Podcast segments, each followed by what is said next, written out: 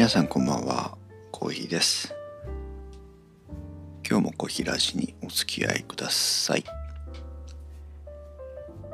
いやー久しぶりの土曜日でしたよ。いや土曜日は毎週来てるんだけど。久しぶりの土曜日の休みでしたよ。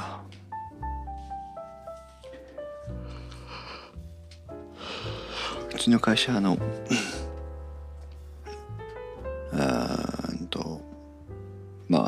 私は営業やってますけど会社自体はまああの生産工場みたいなところなので週のね稼働日の確保っていうのがやっぱ大事らしくて。なのであの祝日とかあるとね土曜日が出勤になったりするので何もありがたくないんですけどおかげさまで1月は比較的土曜日出勤の確率が高くてようやく、まあ、今日になってね土曜日休みだったっていうやっぱ週2日はね連続して休めないと体休まりませんよね。それでね今今日はまあ休んでいろいろまあ家族サービスをねしてたんですけど。まあ何話そうかなっていうのを毎日考えながらうんこの小平寺の時間帯を迎えるんですけど。今日はねあの日中実は GoPro のテストをしてきたんですよね。まああの子供と遊ぶついでにという形だったんですけどこのねコロナの影響でなかなか遊びに行くこともできずにいて比較的、えー、おそらく世間一般の方よりも、えー、外出や外食を控えてるんですけど我が家は。まあそんなことで遊びに行けない、うん、でまあちょっとねあのどうどう過ごそうかなと。思っておっとごめんなさい。手ぶつかっちゃったマイクに。どう過ごそうかなというふうに思っていたらあおっと渡辺様渡辺さん渡辺様とか言っちゃった。らっしゃいませ。あ、そうなんですね。GoPro Hero 9ポチったんですね。おめでとうございます。あの、ぜひ話を、まあ今日、私も今日初めて触ってきた感想ですけど、まあ過去にもね、GoPro とか使ったことあるので、そのあたりの比較も、まあ、レビューとまでは言いませんけど、簡単にご紹介できればいいかなと思うんですが、その、えっ、ー、と、娘とね、あの、公園なんですけどあの、まあ、ちょっと丘のようになっていて公園全体的に高低差がある公園があまあ車で20分ぐらい走ったところにありましてねで雪が降るとなんか公園ってちょっとあの入れなかったりしそうな感じあるんですけどえっ、ー、と普通に入っていいというふうに言われてましてそり滑りとかをねできる公園なんですよ。じゃあっつんで多分人生で初めて自分でソリを買ったような気がしますがホームセンターによって600円ぐらいでソリを買ってソリをソリ滑りに行こうぜというので、えー、子供と一緒にその公園に行ってきたんです。でその道すがらこう GoPro Hero 9を車のね運転中に使ってそれ何してんの？とかって聞かれるんですけどちょっと新しいカメラ買ったからテストしてるんだよなんて言いながらまず走りました。で、私が買った GoPro Hero 9は、あ、まあ、公式サイトで買ったんですけど、えっ、ー、と、メディアモジュラーとマックスレンズモジュラーを同時購入してます。で、GoPro Hero 9の特徴としてはこのモジュモジュールを使って機能拡張するというコンセプトで、なんか GoPro Hero 8の時もそうだったのかないうのがありまして、えー、私がカメラに求める最低限の機能は HDMI 出力がきちんとついてるっていうことなんですよまずは。なぜかというと YouTube 配信とか、まあ、YouTube 収録かする際の、まあ、2カメ3カメ体制の時には必ず、えー、HDMI 出力が欲しくなるのでその HDMI 出力があるというのは、えーと、メディアモジュラーという別売りのモジュールを買って、まあ、ジャケットのように着せてあげると HDMI 出力がとつくよという形で。あ私個人はまあ以前はね本体に HDMI の端子がついてたんですけど、まあ、現状ついてなくてついてれば最高なんですけど私個人的にはまあそのメディアモジュラーをつけることに対してあまり抵抗感がないのでモジュールでもいいかなっていうので、え、購入してますでもう一つは、え、ー、と MAX レンズモジュールモジュールというのがありましてこれはあの GoPro Hero Max というね360度録画ができる、えー、アクションカムとしての、えー、GoPro 製品がありますけどそれの技術をまあ意識しているので MAX という名前がついているようなんですが、えー、いわゆる超広角レンズなんです。でこれも合わせて買いました。で私は実は、えー、魚眼のように歪んだ映像っていうのはあんまり好きじゃないんですよ。個人ね極めて個人的なポイントとしてあの歪みのある映像って嫌いなんです。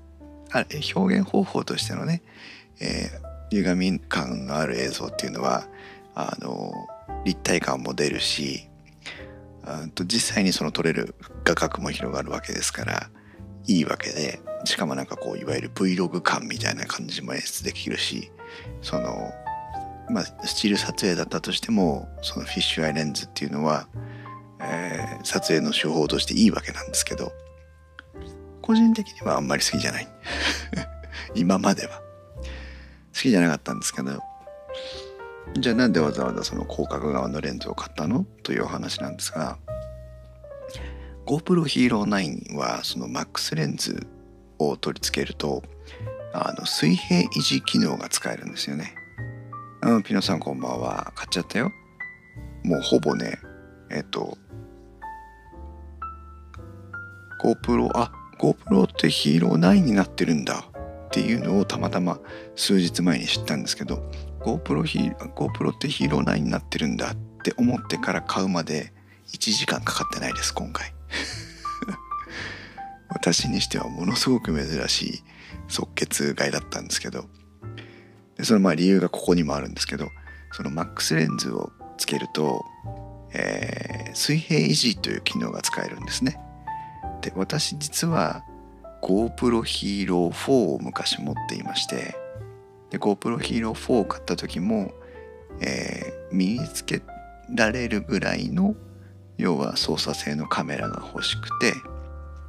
でアクションカムとしての性能はあまり求めてなくて。で身につけられるカメラが欲しくて HDMI 出力がついてるものっていうので GoPro Hero 4を買ったんですね当時。でそこからちょっと、えー、オズモアクションってまたアクションカムがあってオズモアクションに、えー、映る機会があってオズモアクションに行ったんですよ。でアクションの方が新しかったのでじゃあヒーロー4いいやって言って処分しちゃったんですけど最大の誤算。最大の誤算はオズモアクションには HDMI 出力がついてなかったの。そこ確認しろよと思うんだけど GoPro Hero 4売却した後であ HDMI 出力ないみたいな形になっちゃってうんえー、ピノさん何を撮るんですか？はちょっとこの後話すね渡辺さんは自分も今回リニアの画角で魚感感がなかったので買うことにしました。うん、そう。じゃあ、田辺さんと私と多分似たような感覚を持ってるんですけど。で、その、えー、と、アクションがあって、でも、アクション買った後、あアクションをに移った後で HDMI 出力がなくて困ったなと思ってたんですよね。で、その時点でもやっぱりそのあんまり宅外に持ち出して撮ってないんです。結局は。で、その後で、えー、オズモつながりでオズモポケットを買いましたこれはあの電気屋ウォーカーのパートナーのタイジ君が最初に買ってたんだけど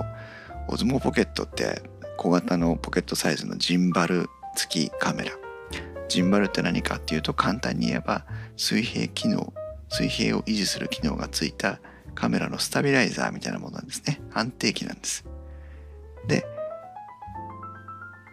ビデオ映像というのはいかに水平を維持しているかっていうのがその視聴体験に好影響が出るというふうに私は思ってまして手ブレ補正とかっていうのもいわゆるま水平維持をしてるかしてないかっていうところ大きいポイントだと私個人は思ってるんですよ。で、えー、せっかくまあアクションカム的要素がいらないんだからポケットでジンバル付きのカメラでもいいんじゃないって言ってオズモポケットに移ったんですねアクションオズモアクションを処分してでオズモポケットに移ったのはいいんですけど水泳維持ができるのはいいんですけどジンバルっていうものはどんなに小型で簡易になったとしてもやっぱりちょっと取り扱いがめんどくさいんですカメラの部分がね非常にギミックが複雑なのでこれをポケットにポイッと入れとくわけにいかないんですよねジンバルっていうのはっていうのが一つとあともう一つジンバルで大事なポイントっていうのはカメラの向きをあれこれ調整するんですよ。おピノさんも買いかけてたのね。でレンズの向きを、まあ、上に向けたり下に向けたり右に向けたり左に向けたりするんだけどその操作をしなきゃいけなくなっちゃったわけね。ポケットになった段階で。そうすると取り扱いに気を使うしかもそのカメラのアングル調整は、まあ、どちらまあやり方いっぱいありますけどでもその、えー、スティック操作をしなきゃいけないでもオズモポケットっていうのは小ささを追求したがゆえにそのそこの操作性をものすごく犠牲にしてるんですよ。でこれがなんとも残念なぐらいねあのどう練習してもねあんまり上手に使えなくて結局あんまり出番がないままに、えー、保管を続けるというで最終的にまあいいかっていうので処分して私のまあ DJI それから GoPro の時代は終わったんですだもう二度とアクションカーは買うことはないなと思って過ごしていました。でそれ以降ソニーの ZV-1 を買ってみたり、まあ、あとまあこれはあの会社のものですけど会社の備品として、えー、ジンバルを買ってみたりしててまあそれなりにねしてたんです。でたまたま偶然本当にノーマークだってもうアクションカムもいらないと思ってるわけだからノーマークだった GoPro Hero 9っていうのがあって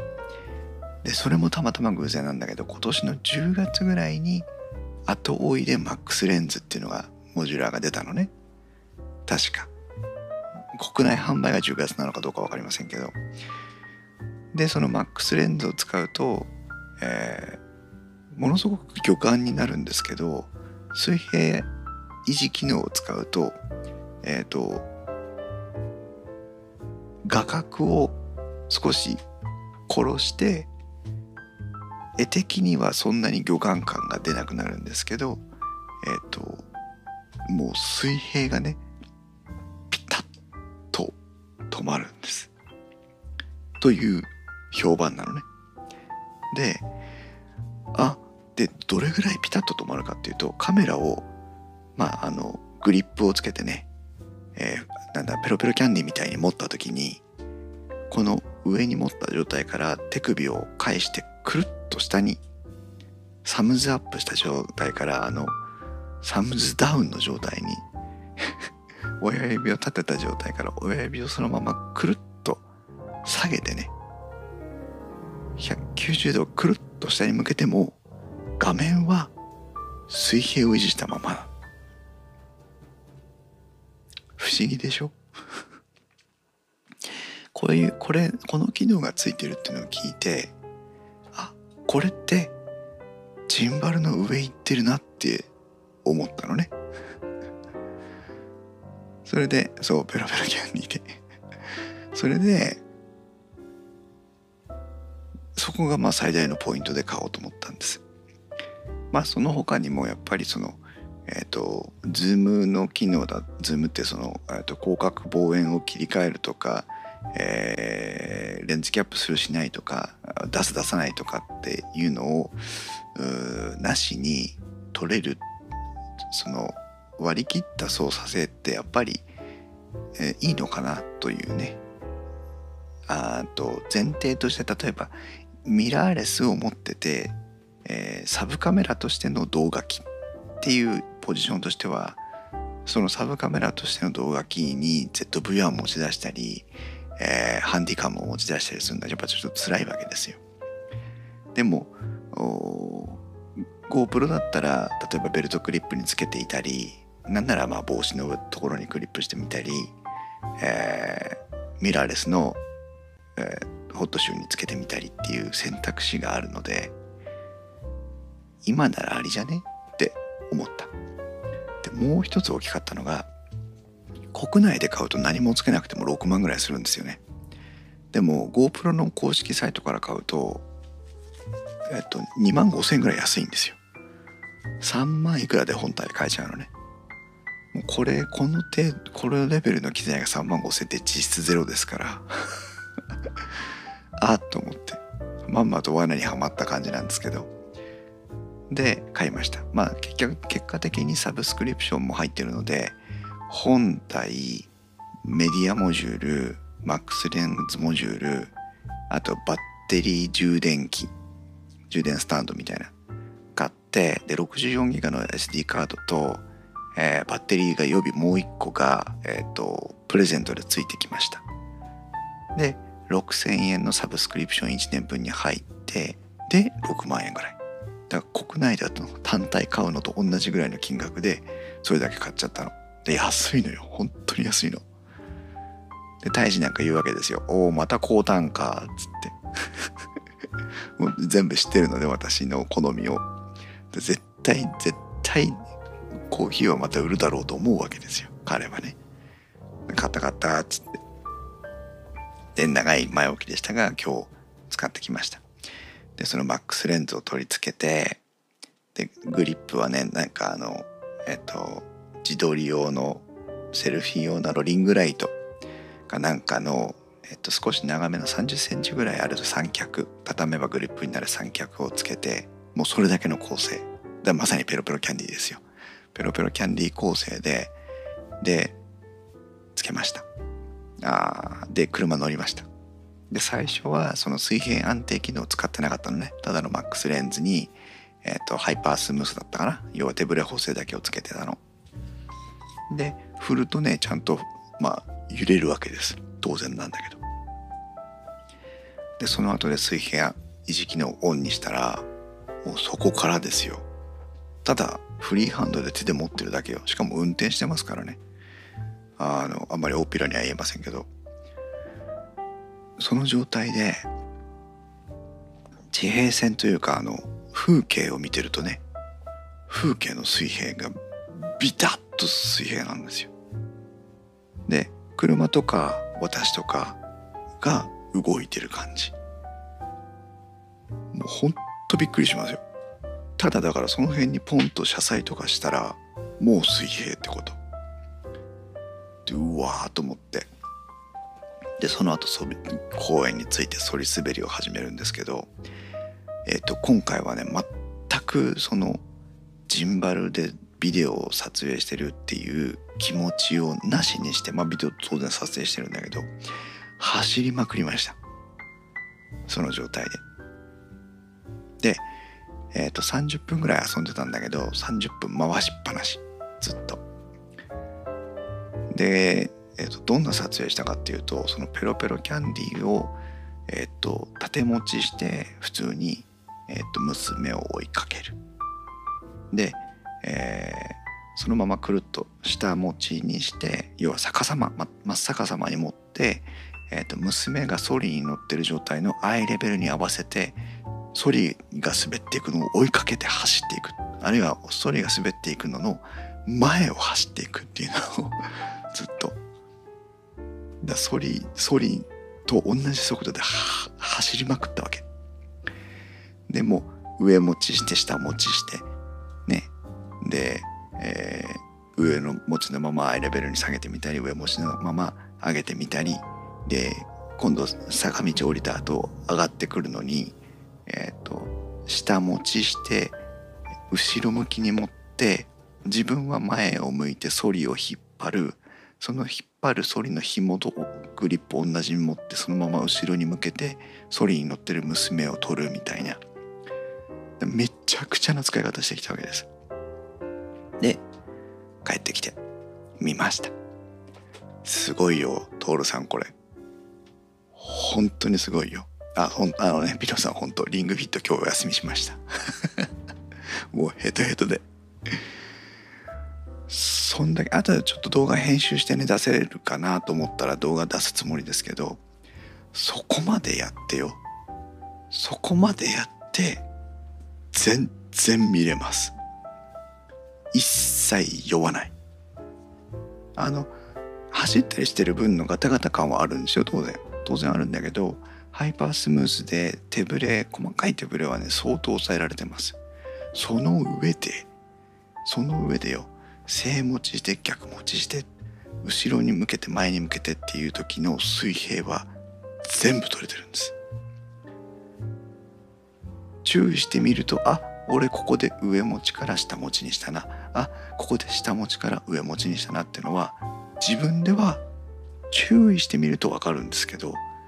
注意してみないといつ上持ちだいつ下持ちだったのかいつ切り替えたのか分かんないです。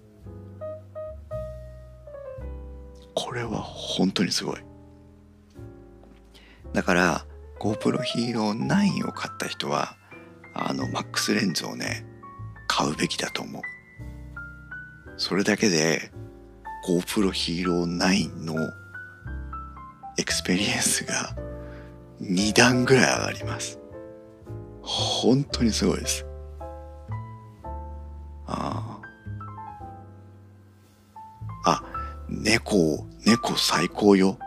え揺れはするんですよ。揺れはするの。揺れはするんだけどあのずっとほら背面液晶とかファインダーを見てるわけじゃないから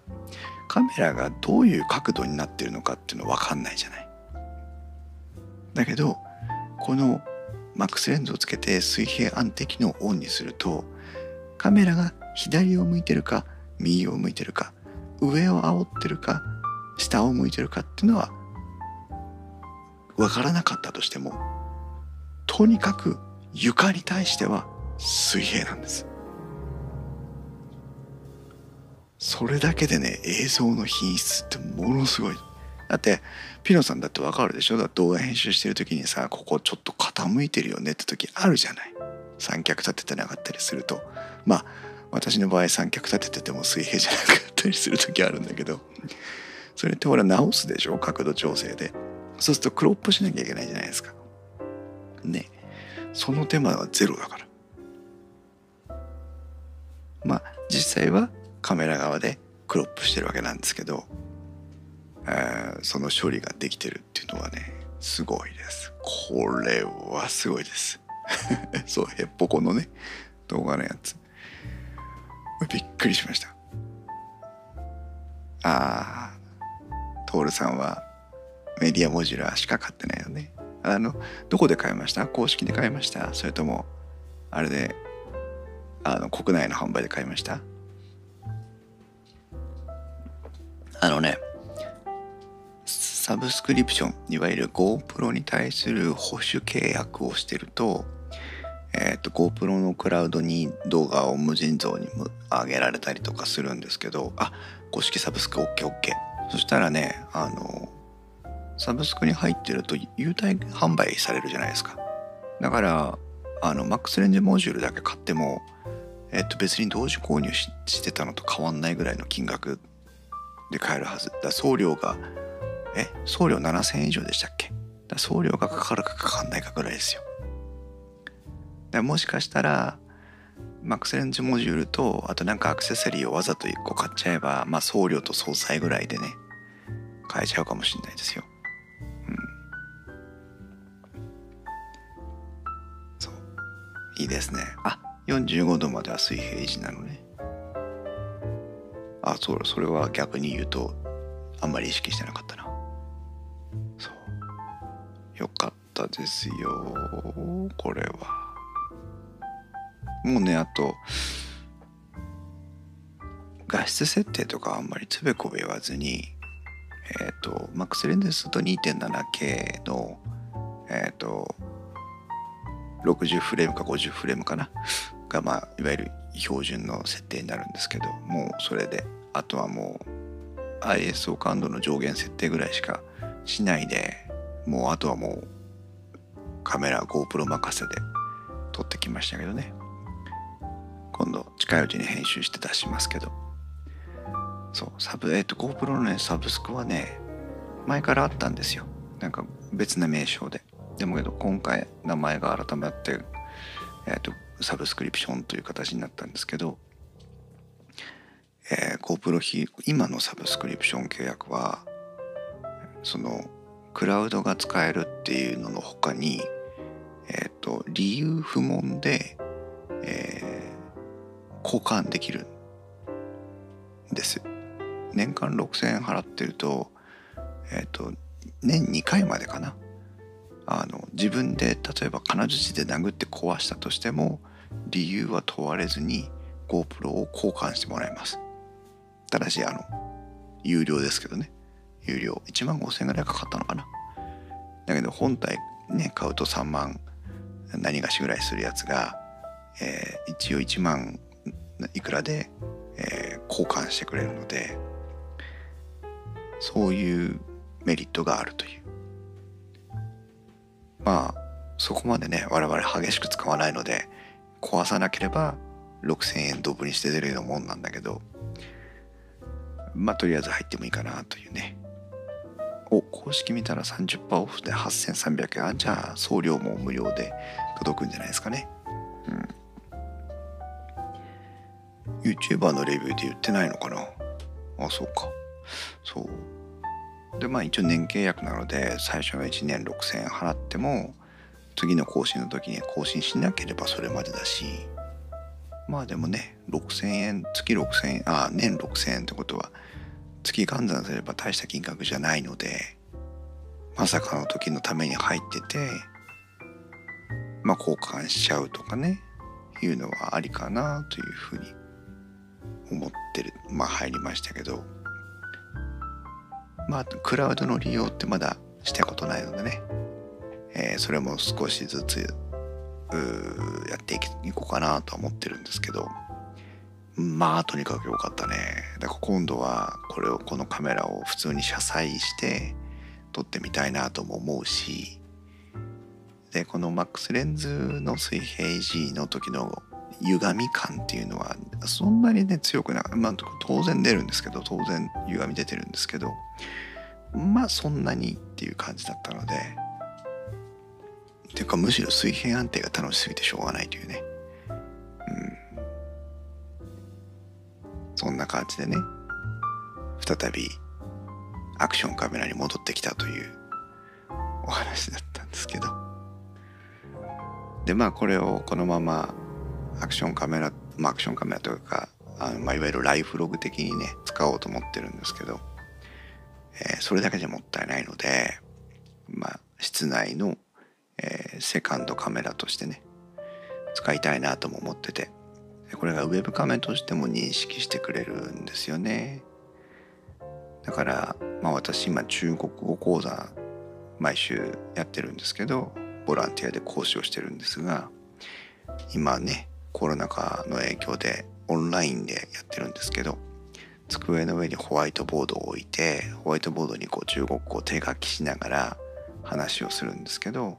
その時のいわゆる点釣りカメラ今普通のウェブカメラ使ってたんですけどこの点釣りカメラを GoPro に置き換えてもいいかなと思ってます。うん。おそう渡辺さんバッテリーの持ち感どうでしたかっていうことなんですけどね。バッテリーの持ちがねバッテリーサイズ大きくなったんですよね。あのいいですよ。30分そのマックスレンズの水平時で 2.7K で、えー、50えっとその当時は50フレームの設定をしてましたけど50フレームの設定で取りっぱなしして30分経ってバッテリー残量ね60%ぐらいでしたよ残が残が 予備バッテリー買わなくてよかったかなって思いました。相当持ちます。あの背面液晶は今回の設定は2分でオフになる設定でしたけど、えー、30分取って60%残なら、えー、もう少し背面液晶の、えー、スクリーンセーバーの時間を伸ばしても2分の次5分だったかな？5分に伸ばしたとしてもう1時間はいけるような気がする。そうけると思いますよ。だからやっぱりバッテリー容量のバッテリーサイズのね増加はね素直に嬉しいです。前は1時間持たなかった気がするんですよね。ああとはもう一つ試したいのはあのなんだっけ。タイムラプスのもう一個上のやつ。タイムワープって言うんでしたっけか。ちょっとよくわかんないけど。ね。そういうのもあるし。だからいろんな撮り方ができるのは嬉しいしそれに水平安定がついてるっていうのはやっぱりジンバルなしで水平安定ができるっていう。普通にバッグのあのねショルダーストラップとかにクリップで挟んだりとかさあの別にもう片手で持ったりとかさただしてるだけでもう水平安定ですからね。うん。えっとね GoPro 室内撮影する時は USB 給電ですね。USB 給電できます。これはあの、えーと、メディアモジュラーがなくても、えー、蓋を開けると USB-C のポートがあるので USB-C のポートにモバイルバッテリーとかで給電しながら撮影はできます。うん。なかなかいいと思いますよ。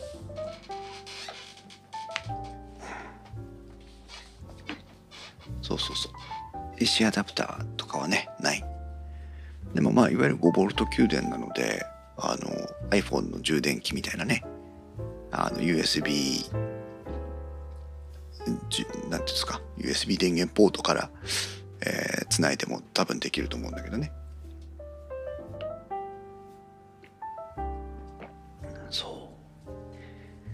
あとは逆に言うとあの渡辺さんの徹さんのお話にあったようにえっ、と POV を画角をねリニアの方にして広くない方にした時の、えー、感じとかをまだ見てないので今度はそれを試したいなとは思ってるんですけど多分ね私はもうマックスレンズの水平維持をね以外をね選ばない気がする。ずっともうマックスレンズつけっぱなしの水平維持入れっぱなしの運用になりそうです。それぐらいいい。まああの動画出しますから。その今回撮影してきた動画を出しますのでそれを見てもらえれば私が何を興奮してるんだというのはわかると思う。ああいや、ピノさんいいんだって本当に。この GoPro Hero 9はね、買いだと思うよ。あの、ベタ褒めしてるっぽいですけど、あの、きちんとダメですよ。さすが GoPro だなと思いますけど、背面液晶のタッチパネルの操作性、レスポンスはものすごく悪いし、えーと、メディアモジュラーの開閉のところのあのロック機構も爪折れるんじゃねってぐらい硬いし。でしまいにはこのマックスレンズ取り付ける時もう地獄の苦しみですよ。硬いんですよ最初。なんか加工精度が悪いのかどうか知りませんけどね。最初ねこれはあの GoPro を壊すなと思うぐらい力が必要なんです。一回はめ切るとようやくちょっと普通の荷重ぐらいになるんですけど本当にねあのアホかっていうぐらいね硬かったです。で話題になってるのねサポートフォーラムとかでも硬い硬いっつってみんな文句言ってるんです。おそらくあのマックスレンズを買った人の9割5分はね文句言うと思う。それぐらいです。それぐらいひどいの。文句言って。でもそこはえっと GoPro なんだから許せと。そこでピーピー言ってたら GoPro GoPro ユーザーじゃないという。逆に言うと敏感に反応しすぎると誤操作のもとにもなるのでっていうなんかこう慰め方。そう。であれだよ。あのアプリとの接続性がすごく良くなってたので GoPro Hero 4と比べてですけどアプリが割と素直につながってくれるのでアプリ操作にしちゃえばいいかなっていうところもあるしね。まあ100点満点じゃないんだけど。タッチパネルの感度ね。なんかあのアップデートが入って前より良くなったらしいですけどね。噂では。悪いですよ。あの2店舗ぐらい遅いです。遅い。ああとあれだ。えっとメディアモジュラーを使うと今普通に Amazon とかで買えるあらゆる液晶保護ガラス液晶保護フィルムは使えないんですよね。あまりにも液晶サイズにぴったりにフィルム幅を作ってるもんだから。であまりにもメディアモジュラーも、えー、余裕なく作ってるもんだから、えー、背面液晶に保護フィルムを貼ってると全部フィルムが浮くっていうね。感度というかレスポンスというかそれは多分あの表現する方によって変わると思うんですけどね。どっちが悪いのか本当のところよくわかんないですけどね。レスポンスも良くないと思いますよ。要はきちんと押されたという状態から、えー、押された状況が反映されるまでにラグを感じる時はあります。そうだし感度も悪いんだと思います。でもまあ私はそんなものかと。GoPro Hero 4の時もねそんなに良くなかったしね。そんなものかなと思ってます。例えばさこのなんだろうどういうシチュエーションかよく分かりませんけど例えばなんかこうジャケットのね服のところにこうクリップで挟んだとするじゃないですか。で歩くとポンポンポンポンこうね体の方にカメラが当たってくるとするじゃないですか。そういう時にまああの感圧式じゃなくて静電容量式というかそのねタッチの操作なのでポンポンポンポンぶつかった時に敏感に反応しちゃうと誤操誤動作が多くなると思うんですよね。ある程度意図的に感度は悪くしてあるんじゃないかと思うんですよ私は。で GoPro の使用シーンを考えるとあの設定を一回決めてしまえばあとはもう録画ボタンしか押さないというね手探りで録画ボタンを押してそれで撮影するというシーンがまあ一番そのメインの使用想定かなと思うんですよね。そうするとあんまり敏感すぎてもいけないのかなという。で今回は特にプリセットというねあの機能が GoPro Hero 9にはありますから、えーと、あらかじめ例えばアクションカムとして使いたい時とか、えー、ただのなんかログとしてと撮りたい時とかっていうのに合わせて自分でプリセットを設定できるようになってますから、まあ、プリセット切り替えぐらいがまともにできればねそれでいいのかなという。それらが私のまあ個人の理解というか慰めなので。うん、というので私は別に、えー、納得してます。そう徹さん感度というか違う、えっと、ピノさんが確かに言われてみればってことですけど。トールさんスマホのタッチパネルと同じ感覚だといけないですねっていう。うん。そうだと多分ものすごく誤操作誤動作になって逆にね期待してないのにそういう風な操作入力になってたみたいなクレームが多分出るんじゃなかろうかなというね気がするので。今のね GoPro の技術でさタッチパネルの感度改善ができないとは思えないってと思いません？でこれだけねあの話は出て声は届いてるわけなのでとするとある程度意図的なのかなという。まああのひいき目に受け止めてるという話なんですけどね。うん、という感じで、まあ、今日は GoPro Hero 9を使ってきたよというお話だったんですが。こんなにあのあれ徹さんとピノさんのおかげでちょっと盛り上がってよかったなと思ってますけど。誰も聞いてくれないんじゃないかと思ってね。ドキドキしながらテーマ設定タイトル設定をしてたんですが、あそうかまだ届いてないんですね。楽しみにしてください。本当にいいですよ。でもバッテリーの持ちはね安心できます。本当。充電するのも時間かかるけど。それから明日まあ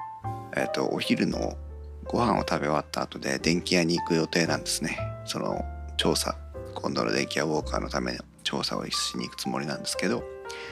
その道中行き帰りでまた今度、えーと、車載車に固定しての車載動画の撮影テストをしてみようかなと思ってるのでうん。まあその辺もまとめて動画にできればいいなとは思ってますが。ピノさんねガジェット好き。いいですね。うん。Zoom のね F2BT という32ビットフロート録音ができるレコーダーのテストもしたいなと思ってちょっとまだ時間が見つけられてなかったので、まあ、今日明日とね少しそういうことができてよかったなというふうに思ってるので明日もちょっとやって GoPro Hero 9買ってよかったなという気持ちに浸りたい浸りたいと思います。ピノさん苦手なのはカメラ、ね、はい今夜も遅くまでお付き合いいただいてありがとうございます。それでは皆さんまた次回。おやすみなさい。